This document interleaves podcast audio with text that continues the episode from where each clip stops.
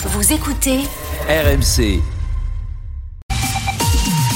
Bon réveil et d'ores et déjà un excellent dimanche. RMC, il est 8h. Le journal Solène Leroux, bonjour. Bonjour Mathieu, bonjour à tous. Cet accident hier en Isère, un car est tombé dans un ravin et heureusement peu de blessés. J-2 avant une nouvelle mobilisation contre la réforme des retraites. Sur le terrain, les syndicats redoublent d'efforts pour convaincre les gens de participer. Et on vous reparle de la terrible désillusion de Cyril Gann en MMA. Le Français s'est incliné en moins de deux minutes contre la la légende John Jones. La matinale week-end. D'abord, euh, ce fait divers, comme on dit, qui pour une fois se termine bien. Et Eh oui, on vous reparle ce matin de cet accident de car qui s'est passé hier en Isère. Une vingtaine d'enfants légèrement blessés, trois adultes un peu plus sévèrement atteints. 46 personnes se trouvaient dedans, dont 40 enfants. Tous revenaient d'une semaine en colonie de vacances et rentraient en région parisienne. Retour sur les circonstances de cet accident avec Léna Marjac. Vers 8 heures du matin, sur la route Napoléon dans la commune de Corps, le chauffeur du car manque un virage. Le véhicule ne se retourne pas mais chute dans les bois et le capot finit dans un ruisseau. Moi, je me suis juste réveillé au moment où il y a eu l'impact. Cet accompagnateur se trouvait dans le car. J'entendais des cris, des hurlements. On était pris de peur, mais on a su bien gérer. On a su rassurer, on a su sortir dans le calme. Il y avait plus le choc au début. Choc émotionnel auprès des enfants comme, comme nous en fait. Plus de peur que de mal, tous les enfants vont bien. Nadia est la maman de deux d'entre eux. Eux, ils doivent être un peu traumatisés, euh, nous aussi un petit peu aussi. Soulageant parce qu'on sait qu'ils sont super bien euh, encadrés. Au moment de l'accident, les conditions de circulation étaient bonnes, selon le maire de Corps, Fabien Mulic. Il n'y a pas de verglas, il n'y a, pas- il y a pas de neige. Et en tout cas, il n'y a jamais eu d'accident en entrée de virage. C'est toujours été en sortie. L'élément déterminant qui a permis aux enfants de ne pas être grièvement blessés, c'est le respect des consignes de sécurité, selon le capitaine Christophe Marat. Tous les enfants euh, étaient attachés avec leur ceinture de sécurité et la, la vitesse du bus au moment de l'accident était plutôt faible. Le conducteur souffre de côte cassée, sa femme, elle, est touchée au niveau des vertèbres. Léna Marjac, encore un nouveau féminicide, au moins le 26e depuis le début de l'année. Cathy, une femme de 54 ans, a été tuée vendredi par son ex-conjoint qui s'est ensuite suicidé. La victime a porté plainte deux fois contre lui et c'était le mois dernier.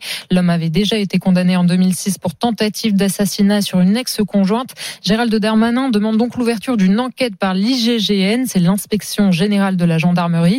Le même jour, une autre femme est morte tuée par son ex-conjoint à Amiens. Elle avait 27 ans et avait, elle aussi, récemment porté plainte pour des violences conjugales. L'ex-conjoint a tenté de mettre fin à ses jours Juste après ce journal, on revient sur ce sujet avec euh, Violaine de Philippi, porte-parole d'Oser le féminisme. Nouvelle fusillade à Marseille. Un jeune homme d'une vingtaine d'années grièvement blessé par balle hier soir dans le 14e arrondissement. Son pronostic vital est engagé. La sixième journée de mobilisation contre la réforme des retraites se prépare. Les renseignements territoriaux s'attendent à voir défiler plus d'un million de manifestants dans tout le pays. Les syndicats promettent une France à l'arrêt mardi. Alors ils espèrent du monde dans la rue, notamment dans les villes moyennes à Béziers, dans l'Hérault, où les opérations de tractage se multiplient pour mobiliser au maximum Clara Gabillet. De bon matin, ils sont à pied d'œuvre sur ce rond-point de la zone commerciale de la ville pour interpeller les automobilistes. Eh, bonjour la France à l'arrêt mardi. Les membres de l'union locale de la CGT distribuent des tracts dans toutes les voitures. Julien Rader, le secrétaire général, veut croire en une mobilisation massive cette semaine. C'est la, la France à l'arrêt parce qu'un blocage, euh, voilà, il n'est pas forcément utile. Mais les gens, s'ils arrêtent de travailler, euh, il n'y aura pas besoin de blocage. Il faut dire que dans cette ville qui s'est fortement mobilisée lors des dernières manifestations, les réactions ont de quoi lui donner du baume au cœur. Les habitants croisés ce matin sont nombreux à soutenir le mouvement. Oui, je vais soutenir sûrement la, la grève parce qu'il faut faire bouger et euh, si on fait un peu plus de mouvement et un peu plus de soutien avec tout le monde, bah, peut-être ça fera changer les choses. Ce qui pousse également Carole Tarbourièche à croire que le retrait de la réforme est possible. Elle est secrétaire générale de l'Union locale CFDT. Là, c'est le peuple qui est en colère. S'ils ne nous entendent pas, c'est vraiment grave. Je pense que ça les amène à réfléchir. Lors du dernier samedi de mobilisation, au moins 10 000 personnes ont manifesté dans cette ville d'environ 80 000 habitants.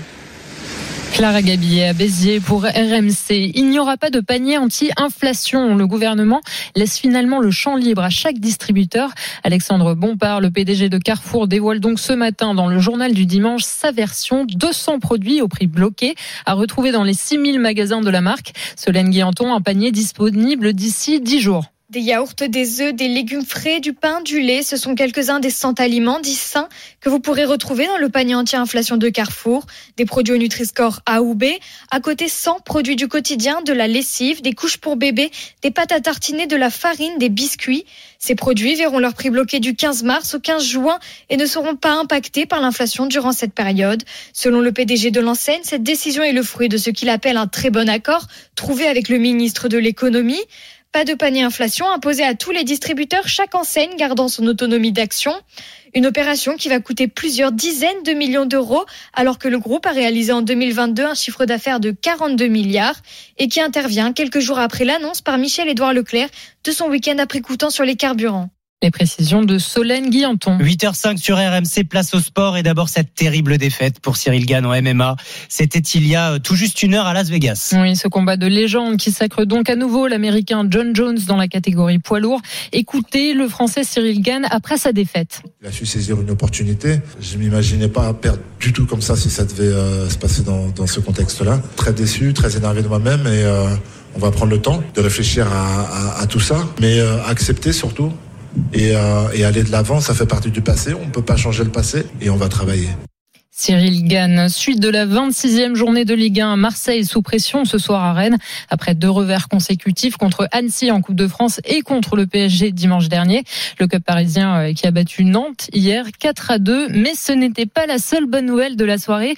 Le PSG a un nouveau meilleur buteur. Le joueur de 24 ans a marqué sur le fil hier Arthur Perrault. 92e minute de jeu hier soir, le moment choisi par Kylian Mbappé pour rentrer dans la légende du PSG. Avec la frappe de Mbappé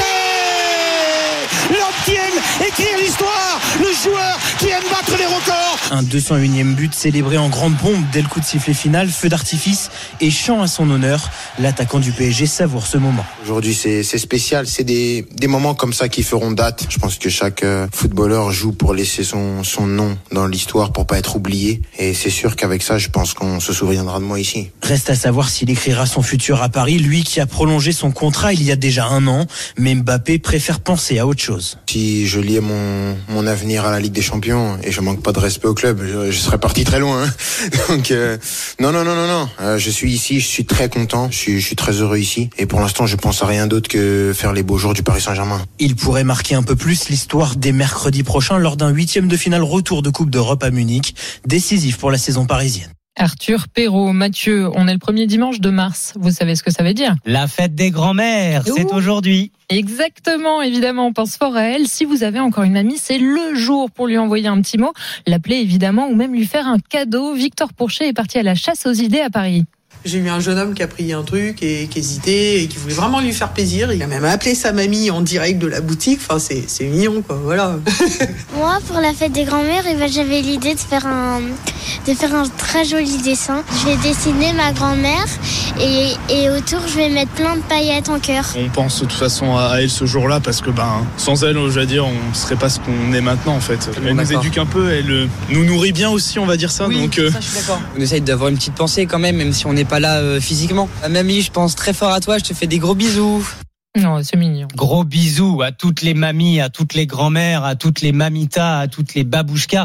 oui, parce qu'il y a plein de surnoms. Tiens, d'ailleurs, euh, dites-nous un peu comment vous surnommez votre mamie, votre grand-mère, comment vous l'appelez. L'appli RMC, l'onglet Direct Studio est là pour ça. Si vous n'avez pas d'idée cadeau, Peggy, bah, on en a plein pour vous, bien sûr. Évidemment. Avec le jeu 10 minutes chrono, c'est maintenant que ça se passe. Vous allez pouvoir repartir avec vos vacances. On vous offre une semaine de vacances en famille avec le boat, les pieds dans l'eau, une semaine. Vous allez vous-même conduire le bateau. Oui, oui, vous avez bien compris. Il n'y a pas besoin de permis. Ne vous inquiétez pas. Vous allez pouvoir Et naviguer. on peut emmener la grand-mère sur le bateau? Bah, évidemment. Ah, évidemment. Et, euh, je pense que ça devrait aller, euh, ça va pas trop bouger. Ça devrait être assez calme sur euh, les rivières et les canaux de France. N'hésitez pas pour jouer avec nous. C'est simple, il suffit de nous appeler 32 16, la touche 4 ou alors vous envoyez le mot matin au 7 32 16, matin au 7 32 16. Allez, bonne chance à tous.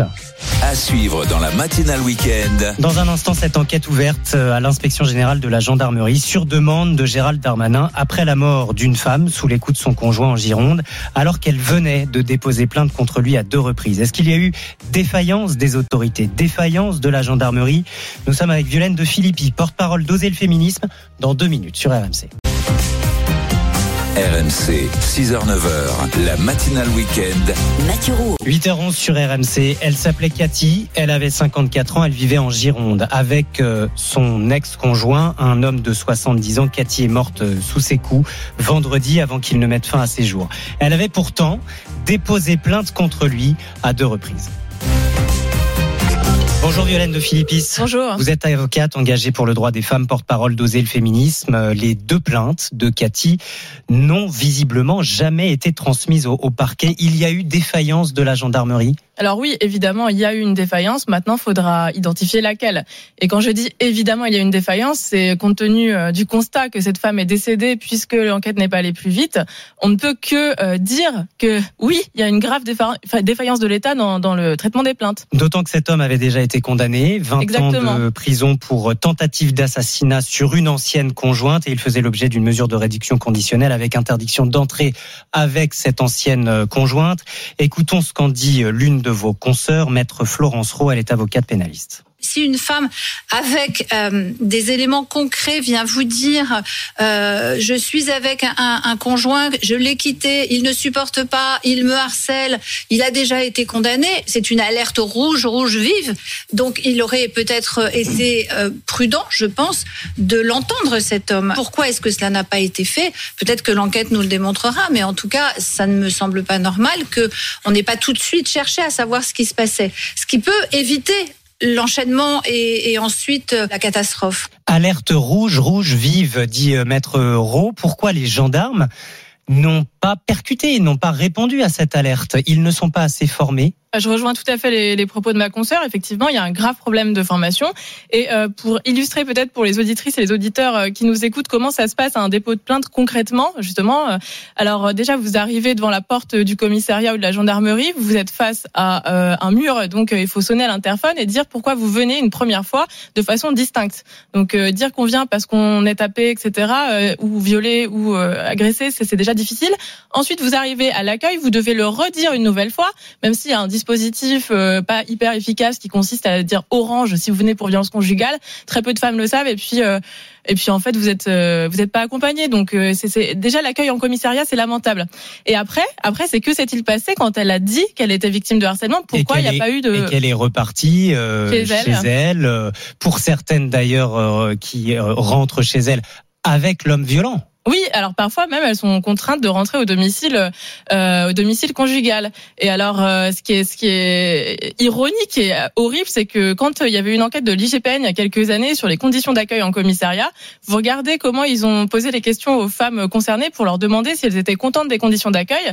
Dans les questions, il y a des notes comme quoi euh, la police se réjouit. euh, Enfin, en gros, c'est marqué on va appeler les femmes, mais on fait attention à les appeler à des horaires où le conjoint violent euh, est susceptible de ne pas être là pour qu'elles Hmm. puissent répondre librement. Enfin, je veux dire, c'est n'importe quoi en réalité euh, ce, ce système. Je précise euh, que autre, outre Cathy, 54 ans en Gironde, une autre femme de 27 ans, euh, Fatia, a été euh, retrouvée morte elle aussi sous les coups de, de son conjoint ou de son ex-conjoint sur le parking de l'hôtel où elle travaillait. C'était vendredi soir et elle aussi avait récemment Exactement. Et pareil, la plainte Ça veut dire que c'est tous les jours. Mais c'est tous les, c'est tous les jours. Et puis, il n'y a pas que les féminicides. Les féminicides sont extrêmement graves. C'est le summum du continuum de la violence, donc de cette gradation. Mais il y a toutes les plaintes pour violence conjugale. 80% sont classées Parfois, c'est classé sans suite. Il n'y a même pas d'investigation réelle dans le dossier. Parfois, c'est classé sans suite, alors même que l'agresseur a reconnu devant une autre juridiction euh, des faits de violence sexuelle, par exemple devant le JAF.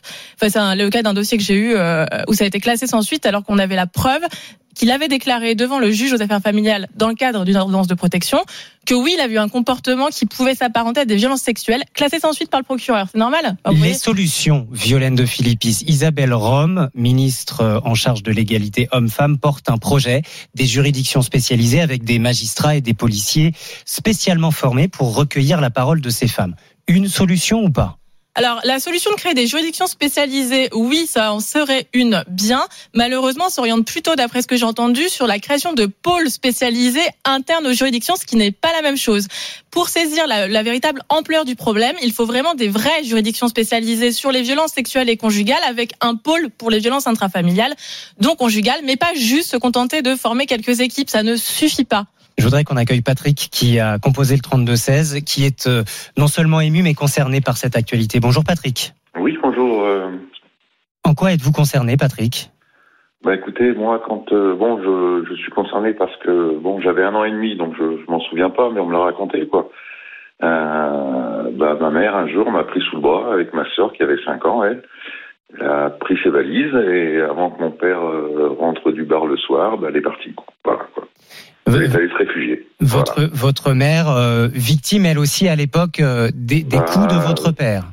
Voilà, ouais, il rentrait alcoolisé le soir et euh, il gaspillait tout l'argent, on va dire, euh, dans l'alcool et nous on n'avait rien à manger et si elle n'était pas contente, ma mère, bah, elle se prenait une baffe, quoi. Voilà, quoi. Et il y a 55 ans, quoi. Ah c'est ça, c'est ce que j'allais vous demander. Il y a 55 ans, Patrick. Voilà, exactement. Et euh, j'ai l'impression que rien ne change en fait, quoi. Et que euh, je suis ému par ces deux décès parce que quelque part, euh, ma mère aurait pu aussi être victime, euh, elle aurait pu être tuée aussi, quoi. Et, euh, et je, je pense que les forces de l'ordre, les gendarmes comme les policiers, ils- c'est pas qu'ils s'en foutent, c'est pas ça que je veux dire, quoi. Mais c'est que on met pas les moyens et que là, vous venez de me parler d'une de la ministre qui, ou je sais plus qui, qui veut Isabelle mettre en place. Rome, oui.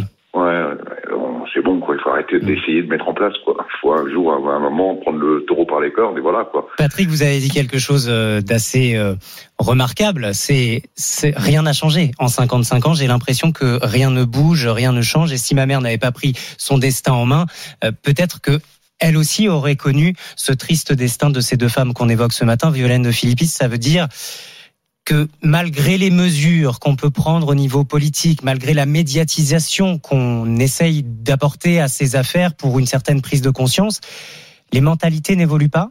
Exactement, les mentalités ont plus de mal à évoluer finalement que le droit. Le premier combat euh, des féministes, on va dire que c'était l'acquisition des droits, cette vague pour acquérir dans les textes qu'on soit reconnu comme humaine en fait, puisqu'avant on était des sortes d'objets euh, soumises euh, à la, à la volonté d'un mari.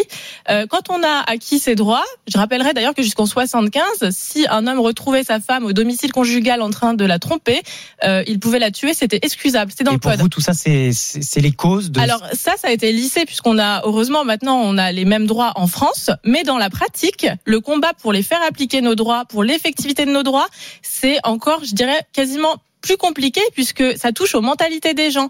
Et ce dont les gens ont du mal à se rendre compte, c'est qu'en réalité, euh, on est tous et toutes issus d'un système de conditionnement dès l'éducation qui consiste à penser que les les filles sont euh, fragiles et sont à la disposition des garçons et les garçons sont forts costauds. Encore aujourd'hui, Mais bien sûr, le, le HCE, oui, je sais que c'est étonnant, mais le Haut Conseil à l'égalité, enfin c'est étonnant quand on n'est pas euh, sensibilisé euh, réellement au, au dernier rapport. Mais par exemple, le dernier rapport du HCE dit l'éducation dès l'école est très sexiste encore. Et moi, j'ai l'exemple de ma petite fille qui a 4 ans. Faut voir euh, ce qu'on lui donne à dessiner. Euh, C'est tout à fait sexiste et stéréotypé. Hein. Le HCE au Conseil à l'égalité, juste dernier mot, parce que Patrick disait aussi, dans le témoignage qu'il nous apportait, euh, ma mère m'a pris sous le bras. Il faut aussi avoir du courage et les moyens de se reconstruire seul, avec des enfants. Comment mieux accompagner ces femmes? Alors, euh, faut quand même reconnaître quand quelque chose de bien est fait. Et récemment, il y a eu une loi qui est passée pour débloquer une aide d'urgence en cas de violence conjugale pour aider la femme concernée à partir. Donc, faudra voir les modalités d'application euh, par décret, combien d'argent sera débloqué. Sous... Isabelle Rome, justement, présentait, je crois, pas plus tard que vendredi, un, un kit premier départ pour... euh, Oui, alors après, les kits, c'est vrai qu'il y en a déjà eu tout un tas hein, de, de kits, de modes d'emploi, de, de formulaires qui sont jamais utilisés par la police en réalité. Mais en tout cas, cette loi qui permet d'avoir de l'argent rapidement pour se reloger, ça, ça paraît être bien. Faudra voir l'application. Violaine de Philippis, avocate engagée pour le droit des femmes, porte-parole d'Oser le féministe. Merci beaucoup d'avoir été avec nous en direct ce matin et merci à Patrick d'avoir témoigné au, au 32-16. Il est 8h20 minutes. À suivre dans la matinale week-end. Dans un instant, aucun arbitre sur les pelouses des Bouches-du-Rhône ce dimanche. Décision du district de Provence après l'agression d'un des leurs le week-end dernier. Des agressions envers les arbitres qui se multiplient dans le foot amateur. La montée des violences dans ce monde du foot amateur. C'est notre enquête RMC dans une minute. RMC jusqu'à 9h. La matinale week-end. Mathieu Rouault. C'était à prévoir. 8h21 sur RMC. C'était à prévoir. Aucun match aujourd'hui dans le district de Provence. Tous les, ren- toutes les rencontres de foot amateur ont dû être reportées. Décision de la Ligue Médi- Méditerranée de football après l'agression d'un arbitre dimanche dernier lors d'un match amateur dans les Bouches-du-Rhône. Au niveau national, depuis le début de la saison, près de 2000 incidents envers les officiels ont, ont été recensés par l'Observatoire des comportements de la Fédé française de foot. L'enquête RMC. Bonjour Kevin Gasser. Bonjour Mathieu, bonjour Peggy. Bonjour Kevin. C'est vous qui avez enquêté pour RMC sur euh, ces violences faites aux arbitres dans le monde amateur. Cette agression dimanche dernier s'est déroulée lors d'un match de Détroit, Kevin, sur le terrain du club de Saint-Mitre-les-Remparts. Oui, et c'est un joueur de Châteauneuf-les-Martigues, le capitaine, qui s'en est pris à l'arbitre après la rencontre au moment de signer la feuille de match, détaille Jacques Clavé. Il est le président de la commission départementale des arbitres du district de Provence. Il y a eu une altercation verbale et un refus de ce joueur de signer. Le joueur a frappé l'arbitre à coup de poing, coup de genou. L'arbitre, donc Grogui KO, est tombé au sol. Il a fallu l'intervention de l'équipe locale pour pas que les violences euh, Cet arbitre expérimenté de 38 ans a ensuite été hospitalisé. Résultat, un traumatisme crânien, de nombreux hématomes et trois jours d'incapacité temporaire de travail. Mais les blessures ne sont pas que physiques, explique Jacques Clavé, en contact régulier avec la victime depuis son agression. Et ce qu'on ne peut pas quantifier aujourd'hui, c'est les blessures que j'appelle moi intérieures, psychologiques. Comment va-t-il, euh, dans les temps à venir, qu'il soit sur les terrains ou en dehors, encaisser le traumatisme? Parce que ça laisse un traumatisme. Oui, justement, Kevin, le traumatisme, les traces que laissent ces agressions, vous avez pu en discuter avec Théo Boucher. C'est un jeune arbitre roué de coups en avril dernier dans la Somme par un joueur de moins de 17 ans et des membres de sa famille. Oui, je l'ai rencontré à Amiens hier avant qu'il n'arbitre un match de jeunes.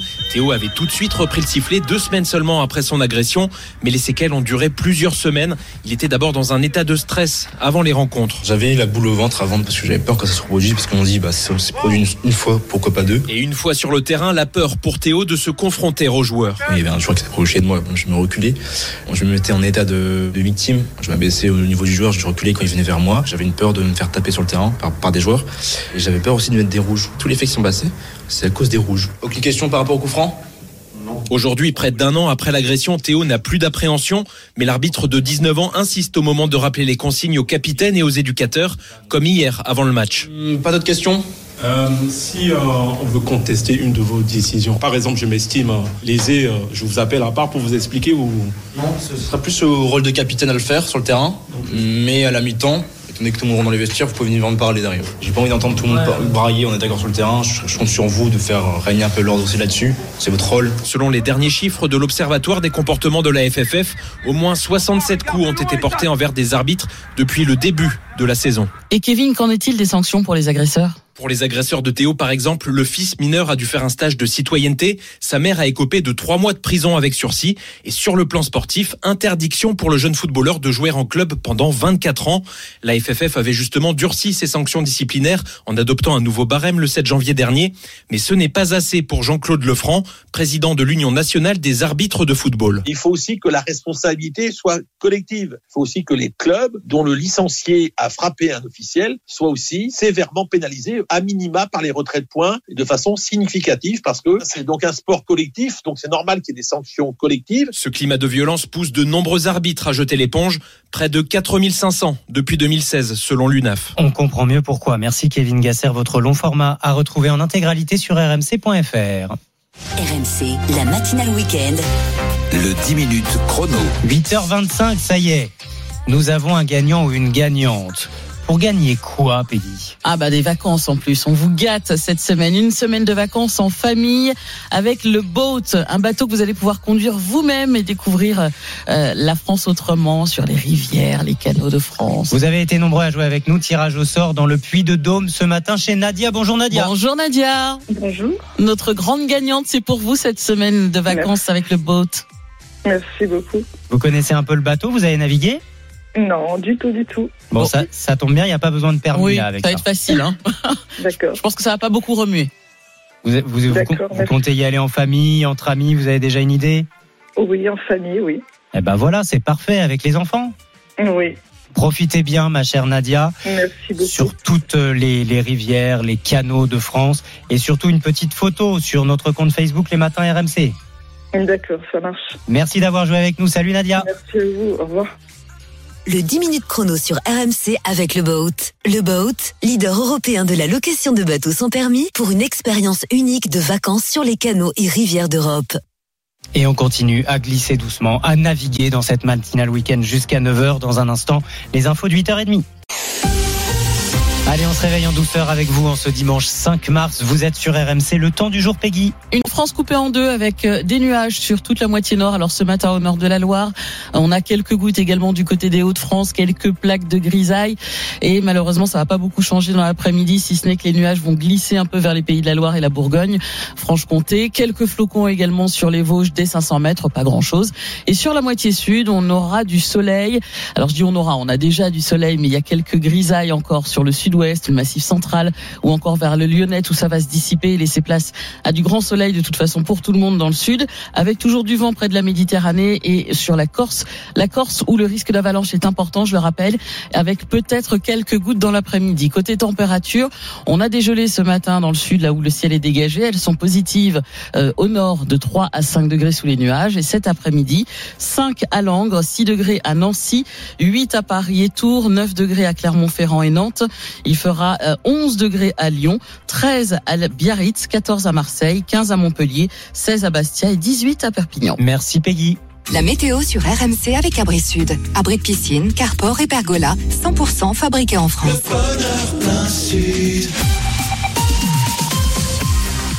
Bon réveil, c'est dimanche, 8h30 sur RMC. Un nouveau journal Arnaud Valadon, bonjour. Bonjour Mathieu, bonjour à tous. À la une de l'actualité ce matin, les corps du jeune couple disparu depuis trois mois, Leslie et Kevin, très, probablement retrouvés en Charente-Maritime et en Vendée. Nous serons sur place dans un instant. L'utilisation des trottinettes électriques bientôt encadrée. Le ministre des Transports Clément Beaune dévoile ce matin un plan d'action. La défaite pour Cyril Gann à Las Vegas en MMA. Le Français a été terrassé dès le premier round ce matin. D'abord, les corps de Kevin et Leslie ont probablement été découverts. 100 jours après leur disparition, les gendarmes ont exhumé deux corps à Puyraveau et à Virson, des lieux familiers des suspects. C'est d'ailleurs grâce aux indications d'un des mis en cause que l'enquête s'est accélérée. Bonjour Mathieu Limongi. Bonjour Arnaud, bonjour à tous. Vous êtes sur place pour RMC en Charente-Maritime. Une troisième personne a été mise en examen pour assassinat. Oui, tout à fait. On parle d'un jeune homme prénommé Enzo, âgé de 23 ans. Si l'on ne connaît pas son lien exact avec les victimes, il a été mis en examen pour assassinat et enlèvement et séquestration notamment. Ce sont les mêmes chefs d'accusation que le premier suspect interpellé il y a quatre jours. Tous sont placés en détention provisoire un peu plus tôt dans le week-end. Donc, deux corps ont été retrouvés à proximité du domicile d'un des mis en cause, l'autre dans une commune voisine à quelques kilomètres. Ces corps n'ont pas été formellement identifiés hein, à l'heure où l'on se parle, mais cela ressemble tout de même au dénouement de cette affaire. Des autopsies doivent commencer aujourd'hui et se poursuivre jusqu'à demain. Et à l'issue de celle-ci, on devrait en savoir plus sur ce qui s'est réellement passé le soir de la disparition du couple il y a près de trois mois. Mathieu Limongi en direct de La Rochelle. Une fusillade a éclaté hier soir à Marseille, dans la cité des Micocouliers. C'est une information de BFM Marseille Provence. Un jeune homme a été grièvement blessé par balle, connu des services de police pour trafic de stupéfiants. Son pronostic vital est engagé. L'enseigne Carrefour annonce par la voix de son PDG mettre en place un panier anti-inflation. Dans les colonnes du JDD, Alexandre Bompard précise que 200 produits de première nécessité, alimentaires ou non, verront leur prix bloqué du 15 mars au 15 juin prochain dans les magasins de l'enseigne. Fin du salon de l'agriculture aujourd'hui à Paris, une édition réussie du point de vue de l'affluence, un peu trop même puisque face aux allées bondées hier, l'organisation a fermé les portes d'accès à 16h30. Invité de RMC tout à l'heure à 7h40, Jean-Luc Poulain, président du salon international, promet de faire plus attention à l'avenir. On a tout simplement été victime de notre succès. On ne vend pas sur une journée, on vend sur neuf jours. C'est-à-dire que le billet que vous achetez, il n'est pas daté. Vous pouvez rentrer le lundi comme le mercredi comme le samedi. Donc peut-être qu'il faudra euh, dater les billets jour par jour. Euh, il va peut-être falloir réfléchir à trouver autre chose.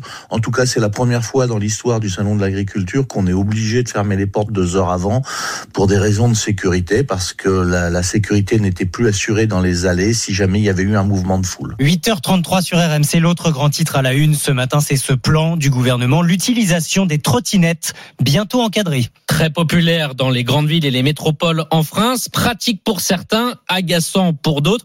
En tout cas, le gouvernement veut encadrer les règles de l'usage de ces trottinettes électriques. Ce matin, dans le JDD, le ministre des Transports, Clément Bonne, dévoile un plan, Amandine Réau. Oui, pour euh, réguler plutôt qu'interdire.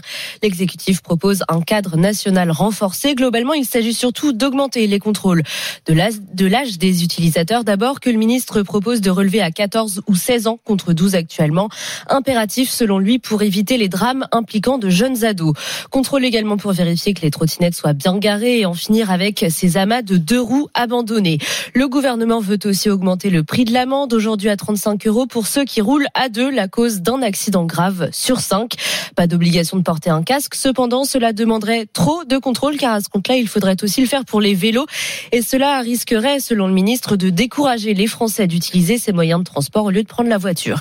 Des mesures de régulation donc comme un pied de nez à Anne Hidalgo, la maire de Paris, qui elle organise un référendum dans un mois pour interdire les trottinettes en libre service. Les précisions d'Amandine Réau pour RMC. Place au sport, Arnaud. Et d'abord, euh, pas de ceinture mondiale pour Cyril Gann. Battu dès le premier round tout à l'heure face à John Jones, l'américain, c'était à Las Vegas, euh, battu par étranglement. Gann voilà passer sa deuxième chance mondiale et peut-être la dernière. À l'issue de ce combat expéditif, le Vendéen nourrissait des regrets. C'est absolument pas ce que j'avais prévu. Je suis très énervé contre moi-même. Je m'imaginais pas perdre du tout comme ça si ça devait euh, se passer dans, ce contexte-là. J'ai pas l'impression que j'étais ailleurs ou que j'avais l'impression vraiment d'être concentré. Donc c'est la raison pour laquelle je suis, euh, j'étais surpris et que je suis resté sur les fesses parce que je me suis dit merde, je me suis fait avoir. Tu vois, c'était un peu ce ressenti-là. En football, la 26e journée de Ligue 1, le Paris Saint-Germain s'est imposé hier soir face à Nantes 4-2 avec un record à la clé pour Kylian Mbappé. 201 buts sous le maillot parisien. Il est le meilleur buteur de l'histoire du club et en pleine forme, de quoi laisser de l'espoir chez les supporters parisiens à trois, jours du match retour de Ligue des Champions contre le Bayern Munich. La suite de cette journée de Ligue 1 aujourd'hui à suivre sur RMC. 3 Monaco à 13h, Lyon-Lorient à 17h et puis ce soir le choc Rennes-Marseille à 20h45. Des Marseillais en quête de rachat après leur défaite face à Paris dimanche dernier et surtout leur élimination mercredi en Coupe de France face au club de Ligue 2 d'Annecy, Florent Germain. Oui, réaction obligatoire pour l'OM ce soir à Rennes. Marseille a été très touché par l'élimination honteuse contre Annecy. L'OM doit retrouver le moral et selon l'attaquant chilien Alexis Sanchez, cela passera par un mental de champion. C'est une défaite dure contre Annecy. Je crois que c'est la pire défaite de ma carrière. Ce qu'il faut pour rebondir, c'est de faire un gros match dimanche, pour montrer le gros club que l'on est. Je ne suis pas là pour traîner au soleil, je veux gagner des matchs. Igor Tudor vit ses premières secousses à Marseille, mais l'entraîneur croate ne veut pas dramatiser. Il préfère philosopher.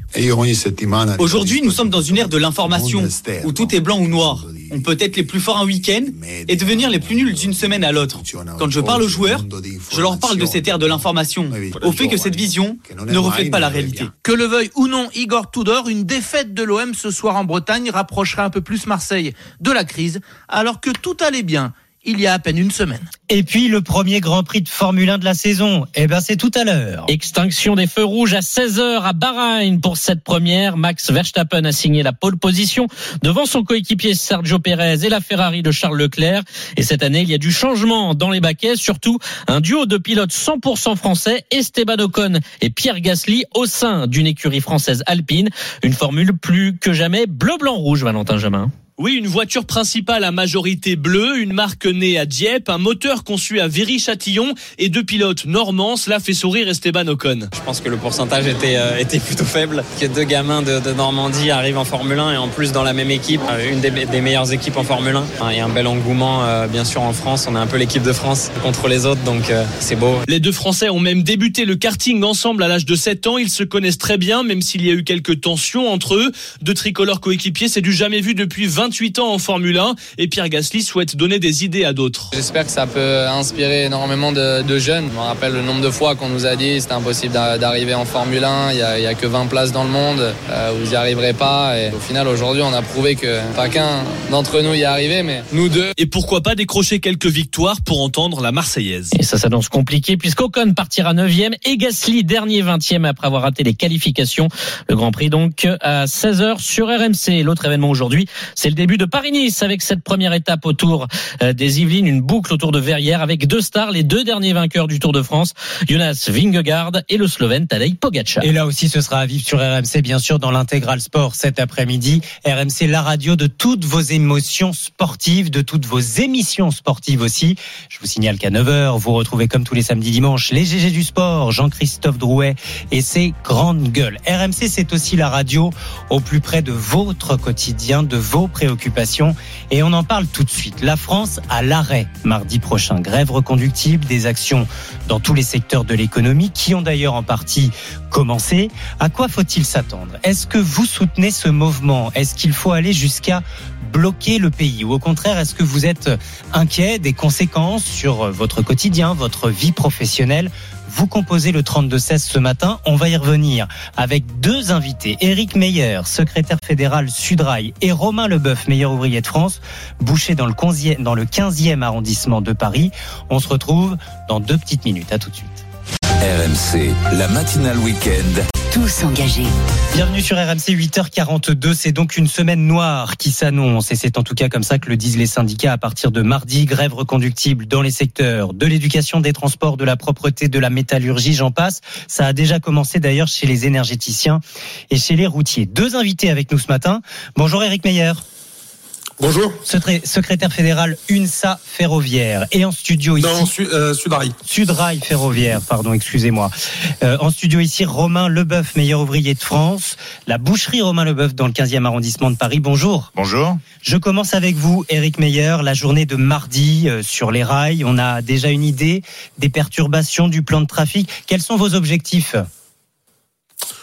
Ah bah, nous, euh, nos objectifs, c'est d'avoir une journée de mobilisation euh, au moins à hauteur de, de, celle du 19 janvier, euh, où on avait un train sur 10 en circulation. Ça s'annonce de la même manière mardi? Oui, nous, nous, on, les, on espère avoir avoir ce niveau de mobilisation là mardi et pouvoir partir sur cette dynamique pour pouvoir continuer mercredi, jeudi, vendredi et les jours qui suivent. Les cheminots, syndiqués ou pas d'ailleurs, se préparent à une grève qui va durer.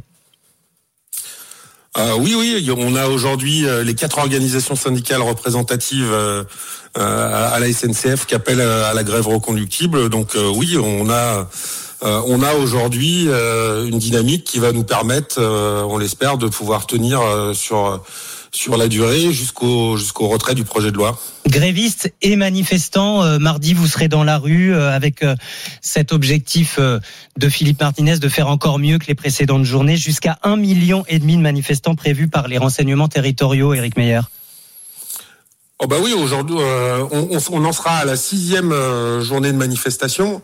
Euh, elles ont toutes réuni plus, euh, plus d'un million de personnes, jusqu'à deux millions de personnes. On voit bien que malgré ce niveau élevé de, de mobilisation, le gouvernement euh, n'a jamais souhaité se remettre autour de la table pour discuter du financement, je veux dire du, de notre système de retraite. Mmh. donc oui, on, on espère que ce mardi 7 mars, on dépassera euh, le niveau record de 2 millions de, personnes du 19 janvier. Le gouvernement qui a jamais voulu euh, remettre les pieds, euh, les, pieds sur la table et les dossiers sur la table, comme vous dites, c'est aussi pourquoi Philippe Martinez, dans le journal du dimanche ce matin, dit soit il nous écoute maintenant ce gouvernement, soit il va y avoir des problèmes, des conséquences sur l'économie, mettre la France à l'arrêt, l'économie à genoux. Vous reprenez ces mots, Éric Meyer à Sudrail bah oui, euh, bien entendu. On a, euh, il faut, il faut quand même bien se rendre compte qu'aujourd'hui on a euh, plus de 9 salariés sur 10 qui sont contre la réforme, plus de 7 citoyens, 7 Français sur 10 qui sont contre la réforme, et un gouvernement qui reste sourd à toute euh, à toute proposition euh, de, de se remettre autour de la table pour pour négocier les financements et qui laisse l'entièreté des efforts à faire sur le monde du travail en créant cet, impôt sur la vie là, de deux ans supplémentaires. Euh, sans en balayant d'un revers de la main toute autre proposition de financement pérenne du système de retraite. Et pour la première fois, mardi, les commerçants sont donc invités à baisser le, le rideau. Romain Leboeuf, vous êtes donc boucher, votre propre patron. Est-ce que vous allez ne pas travailler mardi, baisser le rideau? Alors moi, je vais, je vais travailler. Pourquoi? Parce que je ne peux pas faire autrement. C'est-à-dire qu'on est dans une situation économique où, euh, faut dire les choses telles qu'elles sont, on peut pas forcément se permettre euh, de, de, fermer tout simplement parce qu'on n'est pas d'accord avec le gouvernement. Et de perdre une journée de ah, chiffre d'affaires. Je, vais même vous dire quelque chose de très clair. Euh, un mouvement de grève euh, dans mon entreprise, ça se traduit par 50% de chiffres en moins. Mhm. On est dans une situation où l'inflation est là. Euh, économiquement, c'est pas la fête. Faut quand même se le dire. Euh, je baisse mes marges pour rester, euh, pour pas prendre ma clientèle en otage non plus. Donc on est un petit peu en difficulté. Et, euh, et c'est vrai que ces mouvements de grève, euh, encore une fois, je conteste pas du tout le, le, le droit de grève. Euh, Au contraire, je trouve que c'est une bonne chose.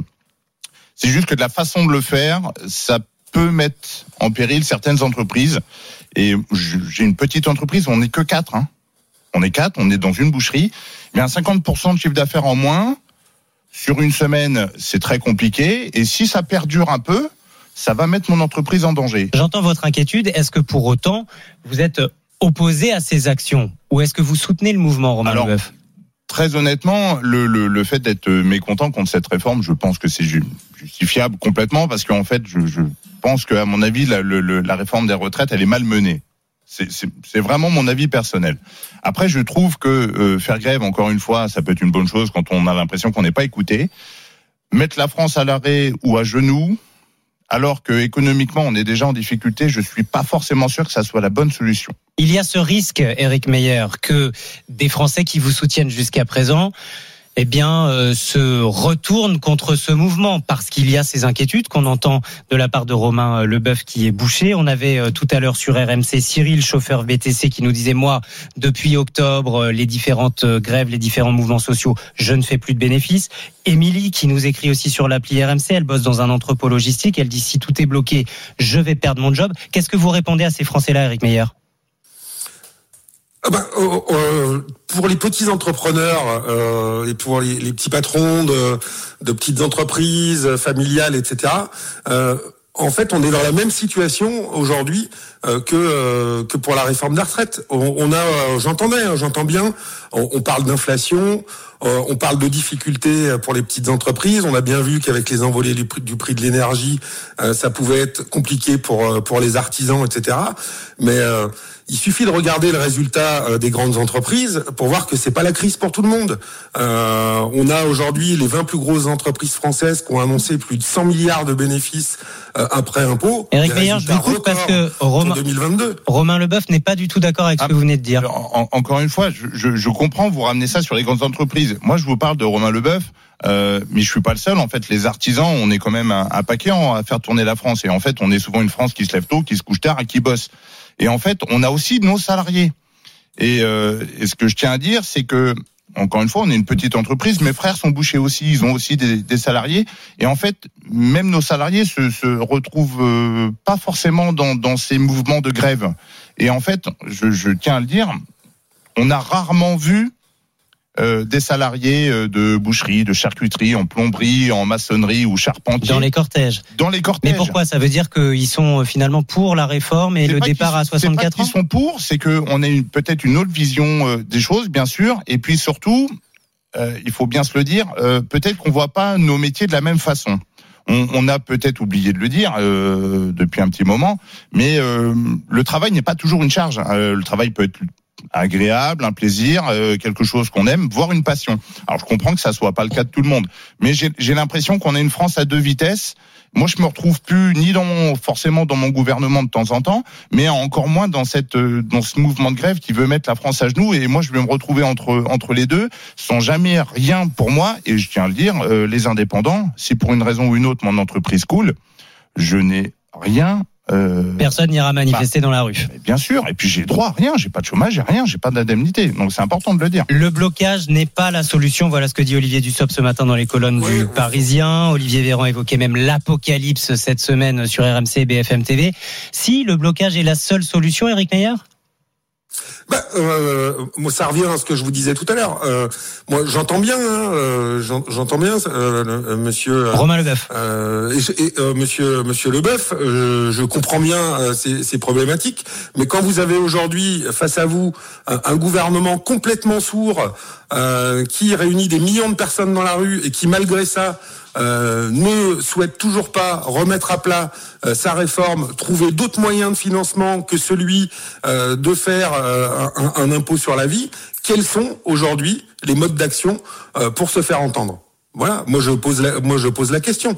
Aujourd'hui, dans la palette des, des modes d'action possibles pour les salariés. Vous envoyez... Il ne reste que celui de la grève. Vous envoyez d'autres modes d'action, euh, Romain Leboeuf, qui seraient euh, moins préjudiciables pour ah, euh, les petits commerces on, on, voit d'autres pays qui peuvent faire grève de manière euh, peut-être plus euh, légère. après, je, je, je, je pense que c'est aussi un problème qu'on a souvent en France c'est qu'on a réellement l'impression qu'il y a toujours une confrontation entre nos syndicats et le gouvernement. À juste titre ou pas, c'est pas à moi de le dire. Euh, je pense juste que à chaque fois descendre dans les rues et tout bloquer, ça fait que c'est les Français qui payent l'addition. Euh, moi, en l'occurrence, mes gars aussi, euh, mes frères en province, euh, j'ai mon frère qui fait les marchés, lui aussi, ils vont en subir euh, les conséquences. Et je suis pas sûr que ça soit la bonne solution parce qu'en fait, au bout d'un moment, ça va gonfler tout le monde. Et malheureusement, on a une, on a une montée de cette colère aussi des artisans qui comprennent mmh plus forcément euh, ces mouvements de grève parce que des fois on s'intéresse même plus aux mouvements de grève. On, on, se dit ah merde, il y a encore grève en France. Pour qui Pourquoi? C'est chiant. Bon là c'est les retraites, ça concerne tout le monde, donc pourquoi pas? Mais je veux dire, on l'a déjà tous entendu autour de nous. Grève en France, ouais c'est bon, c'est chiant, machin, etc. Alors qu'on s'occupe même plus du problème de fond. Et moi j'ai envie de dire que ah, nous, nous, nous, on souhaite justement s'occuper du problème de fond. Nous, on souhaite justement s'occuper du problème de fond, euh, du problème de financement du, du système de retraite. Mais quand vous avez euh, en face de vous des politiques qui traditionnellement euh, sont là euh, à dire euh, regardez nous on a mis moi j'ai mis 2 millions de personnes dans la rue j'ai pas lâché je suis droit dans mes bottes etc etc on n'est pas dans, dans le même schéma ça veut dire de, de, de, pays étrangers où à partir du moment où il y a une contestation sociale il y a un dialogue qui s'instaure. Aujourd'hui il n'y a pas de dialogue. Ça veut dire Eric Meyer ne négocie qu'avec les qu'avec les, les républicains pour faire signer son texte ça veut dire, dire Eric Meyer que si je vous suis bien et vous écoutez et vous entendez euh, les inquiétudes de Romain Leboeuf euh, euh, qui vous parle ce matin. Si je vous suis bien, même si des Français, comme le dit Romain Leboeuf, commencent un peu à en avoir ras-le-bol de ce mouvement, ce qui pourrait arriver si jamais le blocage est très dur, ce sera encore à vos yeux la faute du gouvernement? Bah, euh, bah oui, euh, moi, moi je suis désolé. Quand euh, aujourd'hui on a euh, l'ensemble des syndicats qui font des propositions alternatives euh, sur des financements pérennes du, du, système de retraite et qu'on n'est même pas écouté, encore encore moins entendu. voilà, aujourd'hui, qu'est-ce qui, qu'est-ce qui reste? Qu'est-ce qui reste Aujourd'hui, l'ensemble du financement de la réforme des retraites, elle porte sur le dos des salariés. Il reste donc ces, euh, grèves reconductibles, cette manifestation euh, mardi prochain. D'autres à venir aussi, manifestations. On parlait du samedi 11 mars, du mardi 14 mars. Vous confirmez ou pas, Eric Meyer? Ah bah, les, les, annonces d'autres journées de mobilisation ou d'autres euh, manifestations, euh, elles seront faites à l'issue de la, de la journée du 7 mars. Mais euh, effectivement, euh, euh, si le gouvernement en, reste sur sa sur sa posture de de, de ne pas ouvrir de, de, de, grandes négociations sur le sujet, mmh. certainement qu'il y aura d'autres journées de manifestation qui seront programmées. Dernier mot, Romain Leboeuf, quand vous entendiez Eric Meyer dire oui, ce sera encore et toujours la faute du gouvernement s'il y a blocage et s'il y a désaffection du, du mouvement par les Français. Vous souscrivez ou? Ah, je, trouve ça quelque part un peu facile parce que le problème, ça voudrait dire que moi, comme je suis pas content de ma situation à l'heure actuelle, euh, moi aussi, c'est de la faute du gouvernement, c'est de la faute. Ah, il y a, un moment où il faut euh, peut-être prendre un petit peu de recul sur la situation euh, de manière générale, et il y a peut-être des choses plus intéressantes, plus pertinentes à faire peut-être euh, l'allègement de charges euh, est euh, encouragé, tout le monde à pouvoir réduire cette inflation permettrait peut-être d'assouplir les choses. Romain Leboeuf, meilleur ouvrier de France, la boucherie Romain Leboeuf dans le 15e arrondissement de Paris, quatre salariés et le secrétaire fédéral Sudrail, Eric Meyer avec nous. Merci beaucoup. Merci à vous. À vous deux d'avoir été avec nous en direct ce matin à deux jours de cette mobilisation, journée spéciale mardi sur RMC bien sûr la France à l'arrêt, réforme menacée ou économie en danger. Toute la rédaction sera à vos côtés.